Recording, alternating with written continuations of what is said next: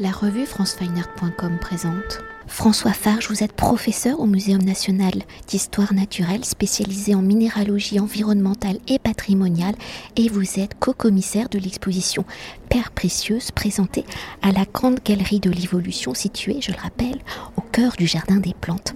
Alors à travers une sélection de 360 minéraux, j'aime ainsi que des objets d'art issus de la collection du Muséum national d'histoire naturelle présentés en dialogue avec plus de 250 créations joaillères provenant de la collection patrimoniale de la maison Van Cleef et Arpels, l'exposition Pierre Précieuse, en observant une approche tant scientifique qu'esthétique, est une exploration de l'histoire plurimillénaire des minéraux depuis le temps les plus reculés dans la plupart des civilisations par croyance, par ses vertus magiques pour montrer son statut, sa notoriété parfois sa supériorité, l'homme a cherché certaines pierres qui se distinguaient de leur environnement aussi bien par leur couleur que par leurs caractéristiques d'inaltérabilité. Alors pour mieux appréhender la formation des minéraux, ils sont les témoins donc de la naissance de la Terre et de son évolution en fonction de sa composition et de sa provenance. Ils racontent l'histoire de la Terre, de sa formation, de ses mouvements souterrains. Alors si en 2016 plus de 4750 minéraux sont recensés, seulement 4 sont élus pierres précieuses avec le diamant, l'émeraude, le rubis et le saphir, alors que plus d'une centaine sont nommées pierres semi-précieuses. On peut citer l'agate, la métisse, le jade, le lapis lazuli, le turquoise. Alors s'il faut donc plusieurs millions d'années pour qu'une pierre précieuse se forme, quels sont les éléments, les ingrédients, les conditions qui vont permettre sa formation en fonction de l'identité du territoire où le minéral va se former, comment celui-ci va lui donner ses caractéristiques, sa couleur, sa dureté, sa pureté, comment les familles de minéraux ont-elles été classées. Et comme chaque minéraux a des propriétés différentes et que nous ne pouvons pas tous les évoquer dans cette interview, après une approche générale de la fabrication d'un minéral, pouvez-vous vous attarder sur un exemple particulier et peut-être un exemple d'un minéral pas très connu du public? J'aurais envie de, parler, oui c'est une très bonne question, j'aurais envie de parler euh, du jade et en fin de compte des jades. C'est un minéral qui peut-être le nom est, vaguement familier, ça peut-être évoque l'extrême-orient, la Chine, et euh, parce que c'est une, euh, une pierre qui est très en vogue en Extrême-Orient. Elle fut en vogue aussi chez les, dans différentes sociétés précolombiennes et elle montre une grande diversité de, de différentes espèces minérales et qui est vraiment très intéressante parce que euh, elle a permis euh, une meilleure compréhension de certaines euh, espèces minérales. Euh, je ne vais pas sortir les noms, mais qui sont à la base euh, des différents types de jade. Alors il y a les jades qui étaient très en vogue, notamment en Chine avant le XVIIIe siècle. C'est du jade qu'on appelle l'anéphrite qui est assez tendre et qui permettait de euh, fabriquer toute une série euh, euh, d'objets d'art très visuels depuis la Chine préhistorique jusqu'à l'actuel. Et en les étudiant au muséum, un minéralogiste, il s'appelle Damour, s'est rendu compte qu'en fin de compte, ce minéral qu'on appelait jade était en fait une espèce minérale que les minéralogistes avaient reconnu, qui s'appelait s'appelle la trémolite et qui en fin de compte était, était déjà connu, mais on ne savait pas que le jade en était une variante. Donc il y a eu tout ce travail scientifique qui a été fait au 19e qui a permis de mieux comprendre euh, une pierre qui semblait très connue, euh, très, euh, très reconnu même, mais justement qui n'était pas si connu que ça. Et c'est le travail scientifique en analysant les, les pierres, en, refaisant les, les, classifications qui ont permis de déterminer que, en fin de compte, euh, cette néphrite effectivement était de la trémolite. Et en travaillant sur ce sujet-là, le même Alexis Damour, dans les années 1863, a étudié l'autre variété de jade qui est devenue très populaire parmi les empereurs de Chine dès la fin du XVIIIe siècle et qu'ils ont appelé euh, donc euh, le, jade impérial, qui est d'un vert euh, très vif. On en voit de magnifiques exemplaires dans, dans l'exposition et c'est à l'heure actuelle le jade qui est extrêmement prisé sur les marchés asiatiques. Et en étudiant ces variétés-là, ben, il s'est rendu compte que c'était un autre minéral qui n'avait rien à voir avec la néphrite, avec la trémolite donc, qui était un autre minéral qui n'était pas connu pour le coup. C'était un minéral nouveau et donc il l'a appelé jadéite, parce que ça, et avec le nom en hit qui fait un peu minéralogique. Et puis, euh, il a pu déterminer que c'était vraiment deux espèces extrêmement différentes. Euh, la jadéite étant euh, beaucoup plus dure, beaucoup plus résistante au polissage, mais qui, dès qu'elle est polie, obtient des, des, éclats, des velours, des transparences qui n'ont rien à voir avec celui, avec celui que peut produire la néphrite. Alors, à travers ces perceptions à la fois culturelles, d'Orient à l'Occident, euh, en réétudiant des objets qu'on croyait connaître, on a permis de redécouvrir euh, des, nouvelles espèces, entre guillemets, de pierres précieuses, à les définir scientifiquement, qui fait que maintenant, euh, quand on veut s'intéresser à un objet en jade, il faut vraiment préciser de quel jade il s'agit en donnant les noms d'espèces rigoureusement identifiés par les scientifiques. Et alors, je, rebondis sur la notion de pierres précieuses parce que, effectivement, jusqu'en 2002, il n'y avait que quatre pierres précieuses, rubis, saphir, euh, diamant et émeraude. Mais en fin de compte, cette distinction n'existe plus de nos jours. Elle a été abandonnée en 2002 parce que la notion de pierre précieuse, justement, varie en fonction du temps et des cultures. Parce que pour les Chinois, les pierres précieuses, c'est aucune de ces quatre-là. C'est justement le jade dont nous venons de parler. C'est pour ça que j'ai choisi cet exemple-là. Et notamment pour toutes les cultures antérieures au XVIIIe siècle, c'est le jade de néphrite. Et pour les objets euh, postérieure au XVIIIe siècle, pour les Chinois, c'est la jadite, le jade impérial, euh, qui prévaut comme la star absolue des pierres précieuses. Et donc, de nos jours, euh, pour mieux essayer de s'y retrouver dans ces variations dans le temps, dans l'espace, parce que la notion de pierre précieuse a beaucoup varié aussi dans le temps. À la fin, au début du XXe siècle, des pierres précieuses, il y en avait 12. Il n'y en avait pas quatre. C'est dans les années 50 qu'on a dit qu'il y en avait quatre en fait. Et que et, euh, au début du siècle, la métisse, la topaze, l'aigue-marine étaient considérées comme des pierres précieuses. Simplement, dans les années 50, on a réduit ce, nombre de 12 à 4. Et puis en 2002, on a réduit ce nombre à 0. Alors ça veut dire qu'il n'y en a pas, en a pas plus. Il y en a toujours autant des pierres précieuses. Mais maintenant, on utilise sa définition, je dirais, entre guillemets populaire, c'est-à-dire la définition simple de, de tout à chacun, c'est-à-dire une pierre qui est incolore ou qui peut avoir de l'éclat, qui est très belle, qui vous, qui vous propose, qui vous offre une émotion, qui vous plaît, parce que je pense que la préciosité d'une pierre, finalement, in fine, elle est dans les yeux de qui la regarde. Les Chinois, quand ils regardent une pierre, ils ont un énorme coup de foudre pour la jadite, alors que nous, on est plus réservé, je dirais, par rapport. Et, c'est vice-versa, on aime beaucoup le diamant ou le rubis. Moi, j'avoue qu'un rubis, c'est vraiment assez extraordinaire. Mais quand on voit une jadéite, eh ben, j'ai mis du temps pour comprendre la réelle beauté. Maintenant, je crois que je vois la beauté d'une jadéite.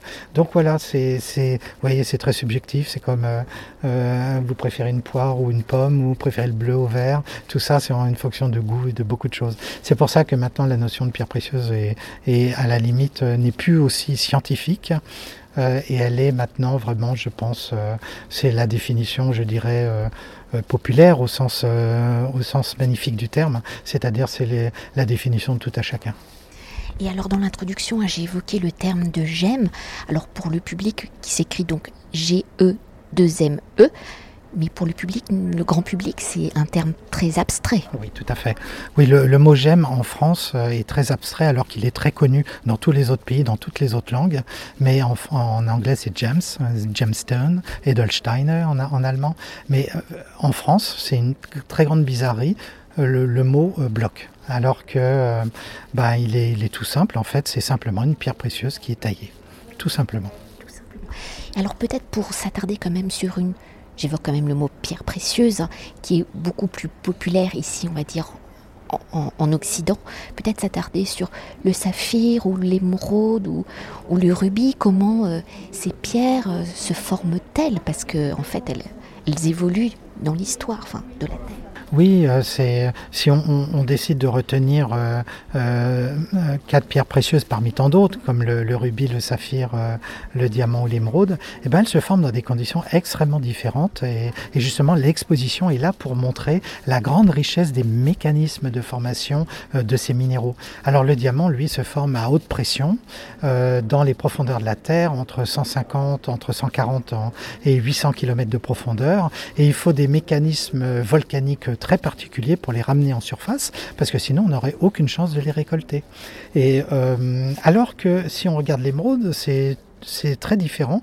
L'émeraude se forme quand il y a des circulations d'eau qui sont très chargées en sels minéraux, exposées à des températures et à des pressions beaucoup plus faibles que, que pour le diamant. On est de l'ordre de quelques centaines de degrés au lieu des 1500 degrés pour le diamant.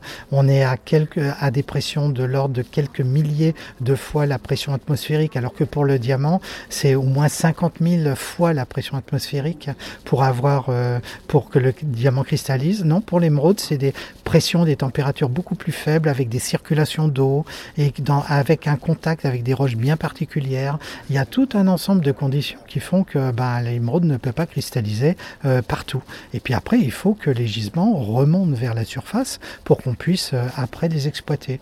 Et après, quand on parle de rubis et de saphir, eux se forment par métamorphisme. Alors métamorphisme, c'est un mot euh, qui est pourtant en niveau 4e SVT, mais qui, prend sa base sur métamorphose. C'est tout simple, en fait, c'est des minéraux qui sont à la faveur de mouvements tectoniques, réengloutis dans les profondeurs de la Terre et re-exposés une nouvelle fois à des hausses de température et de pression qui vont les faire se transformer. Il va y avoir des réactions chimiques euh, tout en restant à l'état solide et un minéral va se transformer en un autre parce qu'il va être cuit, comme par exemple vous prenez de la vous la mettez dans un four et ça fait de la terre cuite. Voilà, c'est à peu près le, ou de la pâte, vous la mettez dans le four et ça fait du pain. Voilà, donc euh, il va y avoir une sorte de, de, recuit géologique et le saphir et le rubis se forment tous les deux par recuit géologique de roches euh, qui existaient auparavant. Simplement, pour le rubis et pour le saphir, ça va être deux processus de recuit extrêmement différents.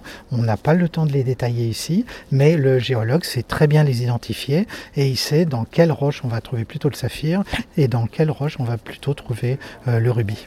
Et une dernière chose, hein, l'exposition étant un dialogue entre une approche scientifique et une approche esthétique des minéraux à travers l'histoire de la Terre, de l'espèce humaine, à partir de quel moment les hommes prennent-ils conscience de la préciosité de certaines pierres, minéraux, pour leur donner des pouvoirs, des symboles et les transformer en ornements, en bijoux? Et, là, vous l'avez déjà évoqué, mais au regard des différentes civilisations hein, avec le jade et de leurs évolutions, les mêmes minéraux sont-ils perçus? De la même façon Maintenant, je sais que non. Alors, euh, ben, je dirais que la, notion de pierre précieuse, je ne sais pas parler le langage de Cro-Magnon, euh, j'ai pas appris la langue cro-magnonienne, mais euh, je pense que c'est aussi vieux que l'humanité, comme plein d'autres choses, et que dès que l'humain s'est rendu compte qu'il y avait des pierres qui pouvaient être des outils, il ne s'est pas arrêté là, il s'est rendu compte que parmi toutes ces pierres, il y en avait qui étaient beaucoup plus belles et qui excitaient sa curiosité, pour pas dire sa convoitise. Et c'est pour ça que dans l'exposition, on montre l'un des plus vieux bijoux connus au monde. C'est un coquillage qui a été trouvé en 1932 lors de fouilles dans le Sahara, la, bordure actuelle entre l'Algérie et la, et la Tunisie. C'est un coquillage qui avait vécu à un moment donné dans la Méditerranée, la Méditerranée, qui a été rapporté à l'intérieur des terres et qui a été percé. Et il y a des études récentes qui ont montré que effectivement, euh, le percement de ce coquillage a été fait de façon tout à fait volontaire, avec un outil contendant et rotatif, et on le voit bien en regardant avec euh, précision, en microscopie, euh, justement, les contours de cette perforation. Donc on voit que depuis, je dirais, l'aube de l'humanité, même si je ne parle pas le chromagnonien, donc l'homme s'est tout de suite entiché pour des objets d'ornement d'origine minérale, même si un coquillage c'est un biominéral, hein, c'est un minéral créé par le vivant, mais ça reste un minéral, pour, euh, pour justement euh, enrichir sa, sa, présence. Alors de quelle manière était-il, euh, le coquillage enrichissait-il le, commun de Cro-Magnon? Ça on ne le sait pas.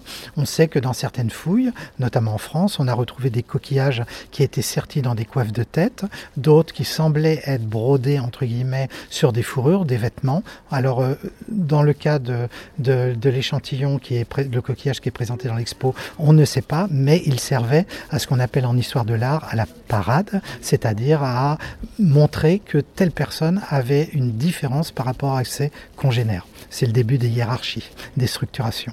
Et effectivement, ces structurations, ces hiérarchies vont varier énormément en fonction des cultures. Euh, euh, par exemple, pour le jade, qu'on connaît très bien en Chine, mais aussi été très très vénérée, et ça on ne le sait pas trop, notamment la jadite, par euh, les, sociétés celtes. Et notamment, on a trouvé énormément de, de haches euh, à vocation votive, c'est-à-dire décorative, en France. C'était une pierre précieuse, euh, la jadite, qui était extrêmement employée par nos ancêtres il y a des, milliers d'années, à l'époque pré-celtique. Alors que de nos jours, bah, dès que le diamant est arrivé d'Inde à l'époque antique et surtout à la fin du Moyen Âge, bah, le diamant a supplanté la jadite très rapidement parce que depuis la période romaine, la jadite euh, n'est plus aussi appréciée que, cela. Par contre, vous allez chez les Aztèques, la jadite a toujours été très importante, c'était un minéral vert, mais elle représentait le sang des dieux.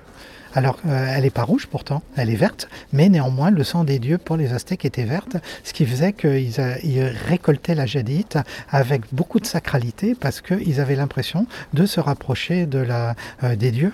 Et donc, il les craignait énormément. Et donc, euh, voilà, euh, suivant les civilisations, c'est ça qui est très étonnant, c'est qu'on trouve des différences d'appréciation de, pierres euh, suivant les cultures. Puis il y a d'autres pierres qui sont appréciées de façon quasiment universelle par toutes les, les, les, cultures. C'est pareil pour le cristal de roche, qui est très utilisé par beaucoup de cultures différentes. L'or, l'or n'est pas une pierre précieuse, mais un métal précieux, etc., etc. Il y a plein d'exemples. Merci beaucoup. Merci à vous. Cet entretien a été réalisé par franceweiner.com.